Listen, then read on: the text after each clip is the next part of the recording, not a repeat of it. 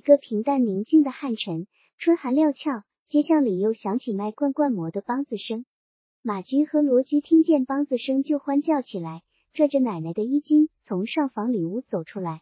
白丈士为两个孙子拽得趔趔趄趄，脸上却洋溢着慈祥温厚的笑容，两只手在衣襟下掏着童子和麻钱。嘉轩敲出上屋门槛，在院庭里挡住了婆孙三人的去路。妈，从今日往后，给他俩的偏食断了去。白丈士慈和的脸顿时沉阴下来，揪着儿子，显然是意料不及而愣住了。嘉轩解释说，不该再吃偏食了，他俩大了。人说财东家惯骡马，穷汉家惯娃娃。咱们家是骡马娃娃都不兴娇惯。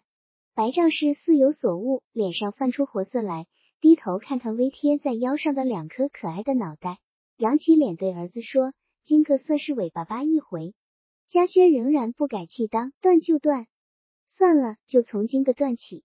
白丈士把已经码到手心的童子和修钱。又塞进大襟底下的口袋，愠怒的转过身去。你的心真硬。马驹和罗驹窝火委屈的哭丧着脸，被奶奶拽着手，快快的往上房里屋走去。街巷里的梆子声更加频繁的敲响，钱伞清脆的吆喝声也愈加洪亮。罐罐儿磨兔儿磨石榴儿磨麦粒仙草，从织布机上转过头说：“你去把那个卖馍客撵走，甭叫他对着门楼子吆喝了，引逗的娃们尽哭。”嘉轩反而笑说：“人家在街巷里吆喝，又没有钻到咱们院子里来吆喝，凭啥撵人家？吆喝之好，吆喝的马驹罗驹听见卖馍卖糖的梆子前鼓响，就跟听见卖辣子的吆喝一样就好了。”仙草咬着嘴唇，重复一遍婆婆的话：“你真心硬。”两个孩子已经长到该当入学的年龄，这两个儿子长得十分相像。像是一个木窝里倒出一个窑里烧制的两块砖头，虽然年龄相差一岁，弟弟罗驹比哥哥马驹不仅显不出低矮，而且比哥哥还要粗壮浑实。他们都像父亲嘉轩，也像死去的爷爷秉德，整个面部器官都努力鼓出来，鼓出的鼻梁儿，鼓出的嘴巴，鼓出的眼球，以及鼓出的肩骨。尽管年纪小小，却已显出那种以鼓出为标志的雏形底坯。随着年龄的增长，这种鼓出的脸部特质将愈来愈加突出。白嘉轩太喜欢这两个儿子了，他往往在孩子不留意的时候，专注地瞅着那器官鼓出的脸，却说不出亲热的话，也做不出疼爱亲了的表示。孩子和奶奶形影不离，日夜厮守，他几乎没有背过抱过他们，更不会像一般庄稼汉把儿子架在脖子上逛会看戏了。现在看看儿子已经该当读书了，他就不能再撒手，由奶奶给他们讲猫儿狗儿了。白嘉轩正在谋划确定给自鹿村创办一座学堂。白鹿村百余户人家，历来都是送孩子到七八里地的神河村去念书。白嘉轩就是在那里早出晚归读了五年书。他想创办学堂，不全是为了两个儿子就读方便，只是觉得现在应该由他来促成此举。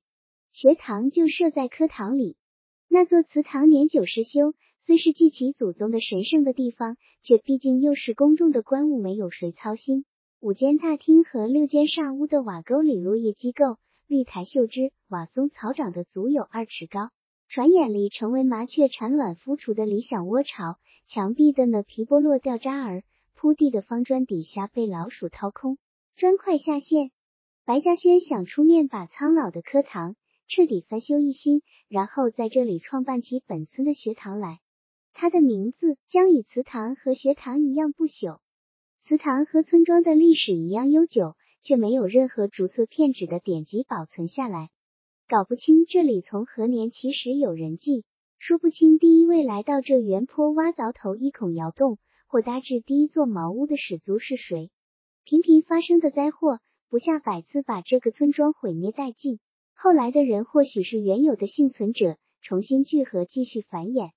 灾祸摧毁村庄，摧毁历史，也摧毁记忆。只有荒诞不经的传说经久不衰。泛滥的滋水河把村庄从河川一步一步推移到原坡根下，直到逼上原坡。相传有一场毁灭性的洪水发生在夜间，有幸逃到高坡上的人，光着屁股坐到天亮。从红苕地里扯一把幔子缠到腰际，遮住男女最隐秘的部位，在一片黄汤中搜摸沉入淤泥里的铁锹、板头和斧头。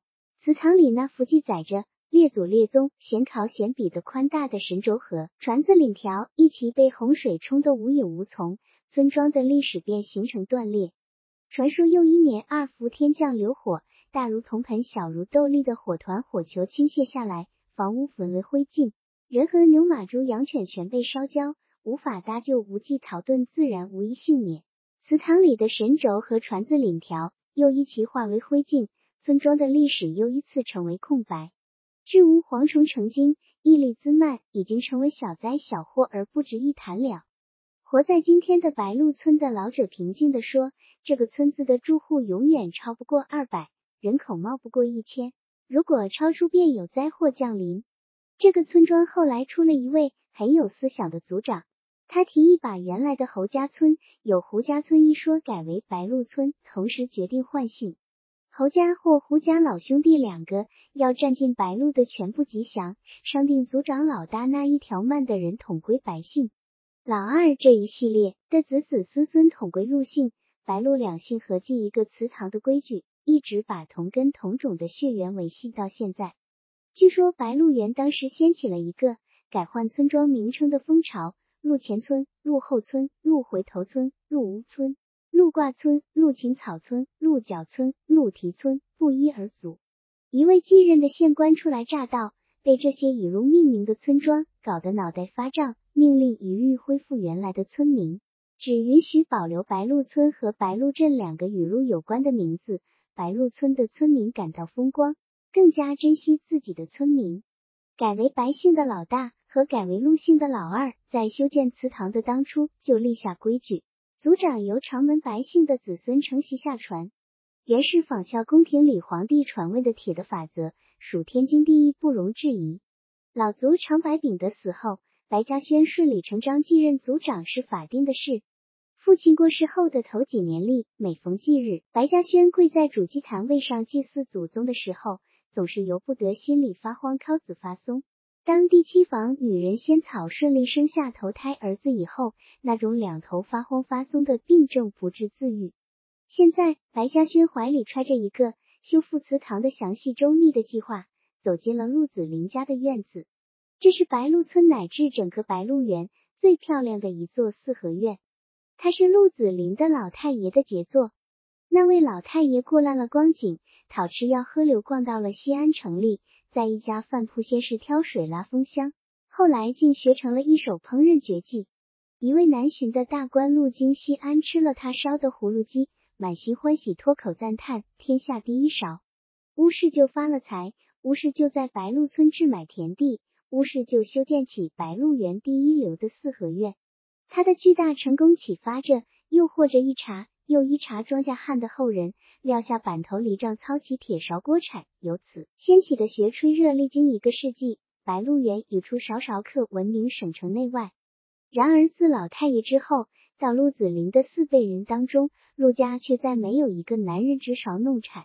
外人万万料想不到，天下第一勺谢世时，竟然留下这样的遗嘱：我一辈子都是伺候人，顶没出息，争一口气让人伺候你才荣耀祖宗。中一个秀才到我坟头放一串草炮，中了举人放雷子炮，中了进士放三声弦子。陆子霖的老爷爷、爷爷、父亲和他本人都没有实现老太爷的遗愿，除了雇来长工作物庄稼。均未成为让人伺候的人，尽管一代一代狗推磨而逝的居心专一供给子弟读书，却终究连在老太爷坟头放一串草炮的机运也不曾有过。老太爷的尸骨肯定早已化作泥土，他的遗言却似窖藏的烧酒，愈久愈鲜。陆子霖在儿子刚交七岁的那年正月，就送他到神河村学堂去启蒙，翻查了一页字典，才选定赵鹏作为儿子的学名。那寓意是十分殷切，也十分明朗的。二儿子赵海这年正月刚送去学堂，两个儿子每天麻麻亮就被他吼喊起来去上学。赵鹏、赵海的脸冻皱了，手脚冻得淌黄水。做娘的抱怨孩子太小，上学太早。陆子霖不动摇的鼓着劲说：“我等着到老太爷的坟地放冲子哩。”陆子霖在厢房里听见一阵陌生的脚步声，就走到庭院，看见白嘉轩进来，便忙拱手问候。白嘉轩停住脚说：“我找大叔说件事。”陆子霖回到厢房，就有些被轻贱、被压低了的不自在。白嘉轩走进上房的屏风门，就叫了一声：“叔矮。”陆太恒从上房里屋夺出来时，左手端着一只黄铜水烟壶，右手捏着一截冒烟的火纸，摆一下手里，让白嘉轩坐到客厅的雕花椅子上。陆太恒坐在方桌另一边的椅子上，细长的手指在烟壶里灵巧的捻着金黄绵柔的烟丝。动作很优雅。白嘉轩说：“大叔，咱们的祠堂该翻修了。”陆太恒吹着了火纸，愣怔了一下，燃起火焰的火纸迅速烧出一截纸灰。陆太恒很快从愣怔里恢复过来，优雅的把火纸按到烟嘴上，优雅的吸起来。水烟壶里的水的响声也十分优雅，直到扑地一声吹掉烟透里的白色烟灰，说：“早都该翻修了。”白嘉轩听了，当即就品出了三种味道：应该翻修祠堂，科堂早应该翻修，而没有翻修是老族长白秉德的失职。新族长忙着娶媳妇埋死人，现在才腾出手来翻修祠堂。白嘉轩不好解释，只是装作不大在乎，就说起翻修工程的具体方案和筹集粮款的办法。泰达听了几句，就打断他的话说：“这是你和子林承办吧？我已经老了。”白嘉轩忙解释：“跑腿自然有我和子林，你老的出面啊。”陆太恒说：“你爸在世时，啥事不都是俺俩搭手弄的？现在该看你们弟兄搭手共事了。”随之一声唤，叫来了陆子霖。嘉轩说要翻修科堂了，你们弟兄俩商量看办吧。整个一个漫长的春天里，白鹿村洋溢着一种友好、和谐、欢乐的气氛。翻修科堂的工程已经拉开。白嘉轩请来了第五房女人的父亲魏木匠和他的徒弟，整个工程由白嘉轩和陆子霖分头负责。陆子霖负责工程，每天按户派工；白嘉轩组织后勤。祠堂外的长院里临时搭起席棚，盘了锅台，支了案板。除了给工匠管饭，凡是轮流派来做小工打下手的人，也一律在官灶上吃饭。厨师是本村里最前进、最利落的几个女人。男人们一边围在地摊上吃饭，一边和锅台边的女人调笑打魂，欢悦喜庆的气氛把白鹿两姓的人融合到一起了。白嘉轩提出的一个大胆的方案，得到了陆子霖爽快的响应。凡是在课堂里进香火的白姓或陆姓的人家，凭自己的家当随意捐赠，一生不少，一时不惧，实在拿不出一生一文的人家，也不责怪。修复祠堂的宗旨。要充分体现县令亲制在院里石碑上的仁义白鹿村的精神。不管捐赠多少，修复祠堂所需的粮款的不足部分，全由他和陆子霖包下。白嘉轩把每家每户捐赠的粮食记了账，用红纸抄写出花名单，公布屋祠堂外的围墙上。每天记下花销的粮食和钱款的数字，心里总亮着一条戒尺，不能给祖宗弄下一摊糊涂账。整个预算下来。全体村民踊跃捐赠的粮食，只抵全部所需的三分之二。白嘉轩和陆子霖两家合包了三分之一。整个工程竣工揭幕的那天，请来了南园上马自红的戏班子，唱了三天三夜。川原上下的人都拥到白鹿村来看戏，来瞻仰白鹿村修造一新的祠堂，来观光县令亲自在祠堂院子里的石碑，来认一任白鹿村继任的族长白嘉轩。那个曾经创造下白鹿原取其最高纪录的白嘉轩，原本没常识摸狗求独钓，而是一位贵人。一般福薄命浅的女人怎能扶得住这样的深水呢？这年夏收之后，学堂开学了，午间正厅供奉着白鹿两姓列宗列宗显考显比的神位，每个死掉的男人和女人都占了指头宽的一格，整个神位占满了午间大厅的正面墙壁，西边三间煞屋。作为学堂，待日后学生人数发展多了，装不下了，再移到五间正厅过去。东边三间煞屋居中用土拉隔开来，一边作为先生的寝室，一边作为族里官人议事的官房。白嘉轩被推举为学董，陆子霖被推为学监，两人商定一块去白鹿书院找朱先生，让他给推荐一位知识和品德都好的先生。朱先生见了七弟白嘉轩和陆子霖，竟然打拱作揖，跪倒在地。二位贤弟，请受愚兄一拜。两人吃了一惊，面面相觑，忙拉朱先生站起，几乎同声间：“先生这是怎么了？”朱先生突然热泪盈眶。二位贤弟做下了功德无量的事啊，竟然感慨万端，慷慨激昂起来。你们翻修祠堂是善事，可那仅仅是个小小的善事。你们兴办学堂才是大善事，无量功德的大善事。祖宗该敬该祭，不敬不祭是为不孝；敬了祭了，也仅只尽了一份孝心。兴办学堂才是万代子孙的大事，往后的事是靠活人不靠死人呀！靠那些还在吃奶的学步的穿烂裆裤的娃儿，得教他们识字念书，晓以礼义，不定那里头有治国安邦的栋梁之才呢？你们为白鹿原的子孙办了这大的善事。我替那些有机会念书的子弟向你们一拜。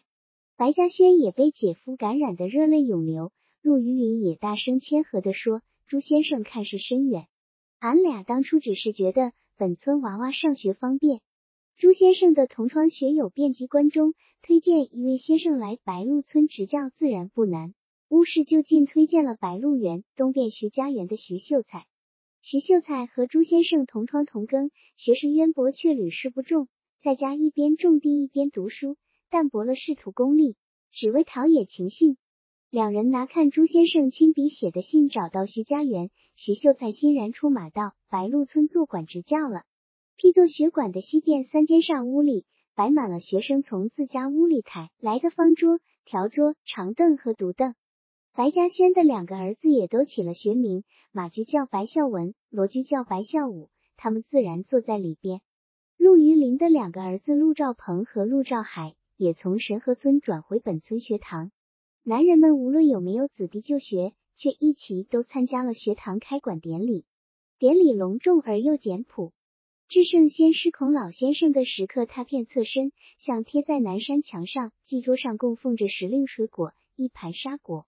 一盘池桃，一盘点心，一盘油炸克子，两只红蜡由白嘉轩点亮。祠堂院庭里的鞭炮便爆响起来，他点了香就磕头。孩子们全都跪伏在桌凳之间的空地上，拥有祠堂院子里的男人们也都跪伏下来。陆子霖和徐先生依次敬了香，跪了拜，就侍立在祭台两边，关照新入学的孩子一个接一个敬香叩头，最后是村民们敬香叩首。祭祀孔子的程序完毕，白嘉轩把早已备好的一条红绸披到徐先生肩上，鞭炮又响起来。徐先生抚着从肩头斜过胸膛，在腋下系住的红绸，只说了一句话作为答词：“我到白鹿村来，只想教好俩字，就尽职尽心了。就是院子里石碑上刻的仁义，白鹿村里的仁义俩字。”按预定的程序本该结束，院里走进了两位老汉。手里托着一只红色漆盘，盘里盘着两条红绸。俩老汉走上祭台，把一条红绸披到白嘉轩肩上，把另一条披到陆子霖肩头。老者说：“这是民意。”集书网电子书下载乐园 www 点 k 速点 com。傍晚，白嘉轩脱了参加学堂开馆典礼时穿的青色长袍，连长袖衫和长裤也脱了，穿着短袖衫和半截裤。一身清爽的走进了暮色四合的马号。晚饭前必须给牲畜扎好青草。陆三用独轮小推车从晒土场往牲畜圈里推土垫圈，脸上眉毛上铺落着黄土尘屑。他见白嘉轩走来，忙扔下小推车，接起了铡刀。白嘉轩在铡墩前蹲下来，把青草一把一把扯过来，在膝头下驴马整齐，再塞到铡口里去。陆三双手按着铡把，毛腰往下一压。虚嚓一声，被铡断的细草散落下来，铡刀刃上和铡口的铁皮是都染上一层青草的绿枝。应该让娃娃去念书。白嘉轩说：“那当然，念书是正路吗？”陆三说：“我说黑娃应该去念书。”白嘉轩说：“哦，你说的是黑娃。”陆三说：“快如草。”冯只顾了说话，手下停了如草。白嘉轩如进青草说。叫黑娃明早上就去上学，给徐先生的五升麦子由我这儿灌，先生的饭也由我管了。桌子不用搬，跟马驹罗驹火一张方桌，带上一个独凳儿就行了。陆三嘲笑说：“那个慌慌鬼一生就的庄稼坯子，念啥书哩？穷汉生状元，富家都纨绔。你可不要把娃娃撂就了，我看黑娃倒很灵聪哩。白嘉轩笑着说：“日后黑娃真的把书念成了，弄个七品五品的，我也脸上光彩哩。”陆三说：“黑娃上了学，谁来割草呢？你割我割，咱俩谁能腾出手，谁去割？先让黑娃去上学。”白嘉轩说：“秋后把坡上不成庄稼的和自地种土木蓿，明年就不用割草了。”黑娃天不明，又被父亲吼喊起来。他正要持笼提镰去割青草，却听陆三说：“把草镰和草笼撂下，扛上板凳上学去。”黑娃愣在院子里，似乎不大情愿的丢下笼和镰，说：“拿啥念哩？没有书，没有笔，也没有纸。”陆三说：“你先坐到学堂盘一盘你的野性子，笔咧纸咧书咧缓两天再买。你要是盘不下性子，还是窝不住的野伯哥。”花钱买书买纸，我就白要钱了。黑娃把一只独凳扛上肩膀，走进祠堂大门。徐先生穿着褐色长袍，背抄着手在院子里踱步。他看见徐先生就不知所措。陆三拉住儿子的手说：“给先生行礼。”黑娃弯腰低头鞠躬时，没上的凳子摔了下来，正好砸了徐先生的脚背。陆三顺手抽了黑娃一个抹脖子，骂道：“我把你这慌慌鬼！”徐先生忍着疼不在意的说：“送进去。”嘉轩给我说过了。陆三拉着儿子进入学堂，找到马驹和罗驹的方桌，在一侧放下凳子。马驹把一摞房纸、一根毛笔递给黑娃：“俺爸叫我给你。”陆三竟然心头一热，鼻腔酸酸的，又狠狠的说：“黑娃，你要是再不好好念书，我把你狗日！”黑娃捉看那支毛笔，拔下笔帽。紫红的笔头使他想到了狐狸火红的皮毛，在山坡上割草，记不清多少次撞见狐狸。有一次，他猛然甩出手里的草镰，偏巧挂住了狐狸的后腿。那狐狸有一条火焰似的蓬松的粗尾巴，他拼命追赶，却眼看着它从崖坎里一条狭缝中跑掉了。他总是惦念着那只狐狸的跛腿好了没好。现在，他突然想到，要是抓住那只狐狸。能栽多少毛笔呀？他的左手染着青草的绿枝，指头肚儿变成紫黑色，捏着光滑的笔杆和绵软的黄色房纸，总觉得怯怯的。徐先生进来，领着学生念书。黑娃没有书本，就跟看徐先生愣念。人之初，性本善。学堂里坐的全是本村的娃娃，没有同学间的陌生，只有对屋念书生活的新鲜。三五天后，随着新鲜感的消失。黑娃就觉得念书不再是幸事，而是活受罪。母亲几乎天天晚上都要给他敲一次警钟。黑娃，你要是不贪念书，光贪耍，甭说对不住你大你妈，但是你白家叔叔的好心都。黑娃不耐烦地说：“前罪还是叫我去割草。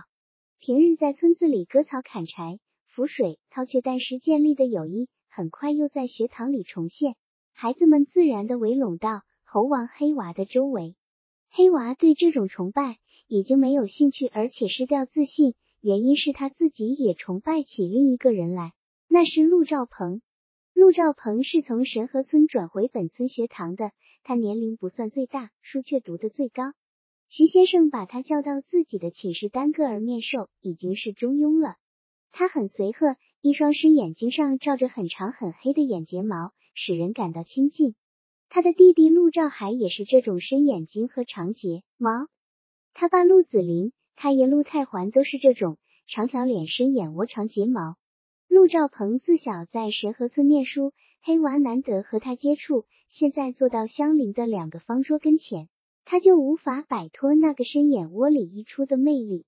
黑娃不由得在心里将陆兆鹏兄弟和白孝文兄弟进行比较。陆兆鹏、陆兆海兄弟使人感到亲切，甚至他们的父亲陆子霖也使人感到亲切。陆子霖常常在街巷里猛不防揪住黑娃头上的毛盖儿，另一只手就抓住了他裆里的那个东西，哈哈大笑着斜逼他叫叔。黑娃，你崽娃子叫叔不叫，我把你这碎牛牛拔了去喂猫。而白嘉轩大叔却总是一副凛然正经八百的神情。鼓出的眼泡皮儿总是使人联想到庙里的神像。黑娃知道白家对自家好，却总是窃惧。他每天早晨和后晌割两笼青草，匆匆背进自家马号，倒在闸墩旁边，又匆匆离去，总怕看见白嘉轩那张神像似的脸。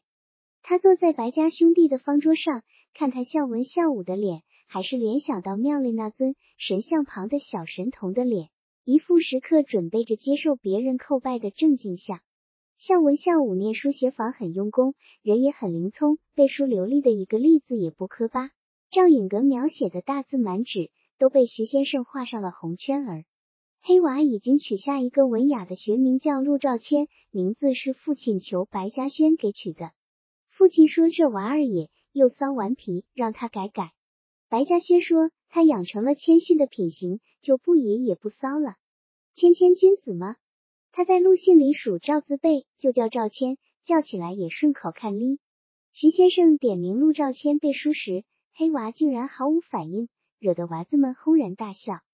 学生们仍然叫他黑娃，赵鹏也叫他黑娃。只有孝文孝武记住了他爸起下的名字，美欢必是赵谦。每听到孝文孝武称呼的赵谦，黑娃就觉得增加了一分对白家兄弟的敬重，正像他惧怕白嘉轩而仍不失尊敬他一样。他终无耐不住白家兄弟方桌上的寂寞，把自己的独凳挪到陆家兄弟的方桌边去了。他一扬手接住陆兆鹏扔过来的东西，以为是石子，看也不看就要丢掉。陆兆鹏喊甭料甭料，他看见一块白生生的东西，完全像沙滩上白色的石子，放在手心凉冰冰的。他接啥东西？陆兆鹏说冰糖。黑娃捏着冰糖问冰糖做啥用？陆兆鹏笑说吃呀。随之伸出舌头上正在含化的冰糖块儿。黑娃把冰糖丢进嘴果，呆呆的站住，连动也不敢动了。那是怎样美妙的一种感觉啊！无可比拟的甜滋滋的味道，使他浑身颤抖起来，竟然哇的一声哭了。陆兆鹏吓得扭住黑娃的腮帮子，担心冰糖可能卡住了喉咙。黑娃悲哀的扭开脸，忽然跳起来说：“我将来挣下钱，先买狗日的一口袋冰糖。”隔了几天，陆兆鹏又把一块点心小心翼翼的放到黑娃的手心里，说：“水晶饼比冰糖比平常的点心都好吃。”黑娃瞅着手心里的圆圆的水晶饼，酥松的白的像雪似的皮儿上缀着五个红色的俏花点儿，手心里已经落着松散的皮屑。他觉得身上又开始站立，而且迅速传导到全身。他咬一咬牙，却把那水晶饼扔到路边的草丛里去了。陆兆鹏惊呆了，水晶饼在他也是稀罕的吃食儿，他省下一个来让给黑娃，却遭到如此野蛮的回报。他一把揪住黑娃的衣襟，黑娃，你狗日的给我捡回来！黑娃一伸手也揪住赵鹏的领口，财东娃，你要是每天都能拿一块水晶饼、一块冰糖来孝敬我，我就给你捡起来吃了。他随之突然气馁了，瓦解了，我再也不吃你的石磨饼儿、石磨糖了，免得我夜里做梦都在吃，醒来流一滩咸水。陆兆鹏松了手，似乎也站立了一下。就把一只手搭到黑娃肩头，拥着走了。冰糖给黑娃留下了难以磨灭的美好而又痛苦的向往和记忆，他愈来愈明晰。只有实践了他挣钱先买一口袋冰糖的狂言，才能解除其痛苦。后来他果然得到了一个大洋铁桶装着的雪白晶亮的冰糖，那是他和他的弟兄们打劫一家杂货铺时搜到手的。弟兄们用手抓着冰糖。往嘴里填，往袋里装的时候，他猛然站立了一下，喝道：“掏出来，掏出来，把吞到嘴的吐出来。”他解开裤带，掏出生殖器，往那装满冰糖的洋铁桶里浇了一泡尿。除了赵鹏的冰糖，还有徐先生拍的一顿板子，也给他留下了记忆。背不过书，写错了字，挨徐先生的板子已不算什么耻辱。学堂里几乎找不出一个侥幸者。赵鹏兄弟、孝文兄弟虽然全是好学生，也照样被板子抽打手掌，只不过次数少些而已。那天后晌，徐先生指派黑娃到河滩柳林里去砍一根柳树骨儿。黑娃能被徐先生委以重任，心里觉得很荣耀，又可以到柳絮兔黄的河滩里畅快一番。其书网整理提公，他看见赵鹏朝他挤眼儿。就向徐先生提出，让赵鹏一块去给我搭马架儿。柳树太高，爬不上去。徐先生应允了。他忽然觉得也应该让孝文分享一下这种幸运，就说：“俺屋没有斧头，孝文家有一把，快的跟剃头刀一样。”徐先生又点头默许了。三个伙伴走出白鹿村村口，看见毒庄庄场里围着一堆人。黑娃说：“那儿给牛打毒，给马配驹，看看热闹去。”他们从围墙破缺的塌口看见一头皮毛油光乌亮的黑驴，正和一匹枣红马咬仗。咬脖子、咬尻子、咬嘴，又不像是真咬。红马和黑驴都张着嘴，露出宽扁的牙齿，又掉下一串串粘稠的咸水。庄场的主人白心儿伸出可笑的手，把枣红马拽进围栏，拴住了缰绳。黑驴跟过来，钻进围栏的场口，就跳上了枣红马的脊背。三个人都瞪圆了眼睛，屏住了呼吸，胸膛果开始发憋发闷。黑驴的前蹄踏在红马的背上。张口咬住了红马脖子上的长鬃，白心儿伸手托起黑驴后裆里的一条二三尺长的黑黝黝的家伙，随之就消失了。红马浑身颤抖着，灰儿灰儿叫起来。向文惊奇地说：“看看那只手！”黑娃用眼睛近视了向文一下，白心儿的手指像鸭子的脚掌一样，由一层薄皮连结在一起。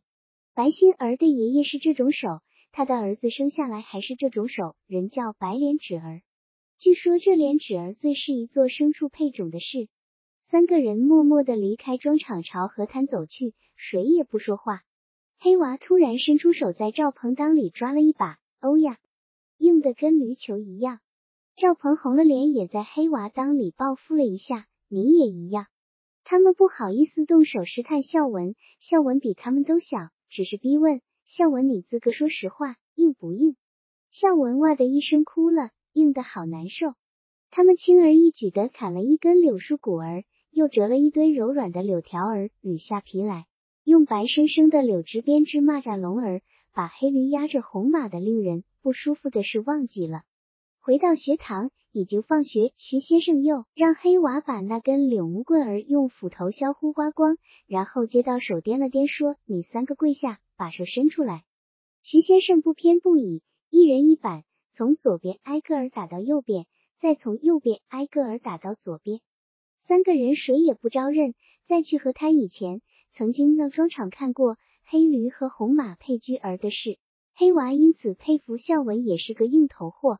徐先生打了每人十个板子，说：“你们啥时候说了实话再起来，就被抄着手在庭院里悠悠然踱着方步。”三个人偷偷交换一下眼色，黑娃悄悄说：“咋么也没想到砍柳树骨儿是为做板子。”天擦黑时，三个人的家长不约而同找到学堂，看见了一排溜儿跪在祠堂台阶下的儿子。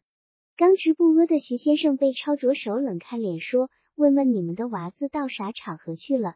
白鹿村三个最真爱面子、最要脸皮的人一下子气得脸孔蜡黄，手直哆嗦。随和可亲的陆子霖率先抽了赵鹏一次耳光，这完全出乎黑娃的意料。他想，绝对应该是火爆脾气的父亲先动手揍他，或者是令人敬畏的白嘉轩大叔先教训孝文。季兆鹏被连续几个耳光击倒之后，黑娃觉得自己屁股上挨了重不可负的一击，就狗吃屎似的趴下了，眼前霎时一片金光，又一片黑暗。当他醒来时，已经是一个温馨的早晨。睁开眼，看见了白嘉轩大叔的脸，和蔼的笑着。